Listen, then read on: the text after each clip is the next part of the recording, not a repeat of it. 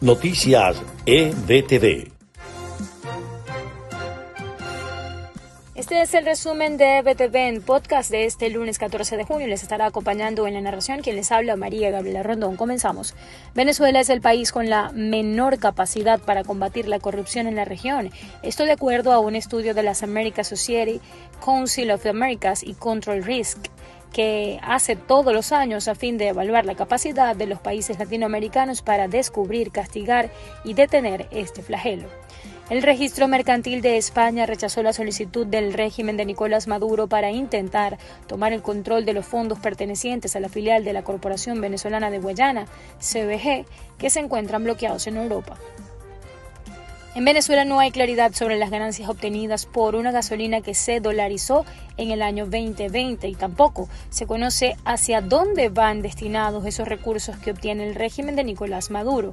Así lo consideró el economista Francisco Maldonado y el país sureño inicia la semana de cuarentena radical con 1.377 nuevos casos de COVID-19 detectados en las últimas 24 horas, según el registro publicado en la cuenta de Twitter de Delcy Rodríguez, vicepresidenta del régimen venezolano.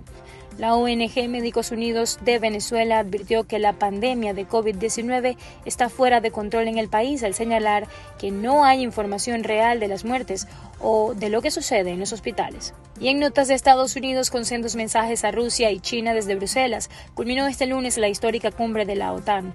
El encuentro sirvió además para marcar la normalización de las relaciones entre el bloque europeo y Estados Unidos, ahora bajo el liderazgo de Joe Biden.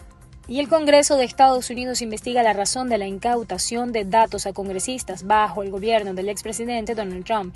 El Departamento de Justicia, bajo la administración anterior, pidió metadatos a la compañía Apple con el fin de investigar las filtraciones a la prensa sobre Rusia y una mujer murió y otras tres personas resultaron heridas cuando un hombre lanzó su coche contra una multitud de personas que protestaban por la muerte de un afroestadounidense en Minneapolis a manos de alguaciles. Hasta aquí el resumen de Noticias CBTV en podcast de este lunes 14 de junio. La invitación es a seguirnos a través de todas nuestras redes sociales. Búsquenos como arroba EBTV Miami.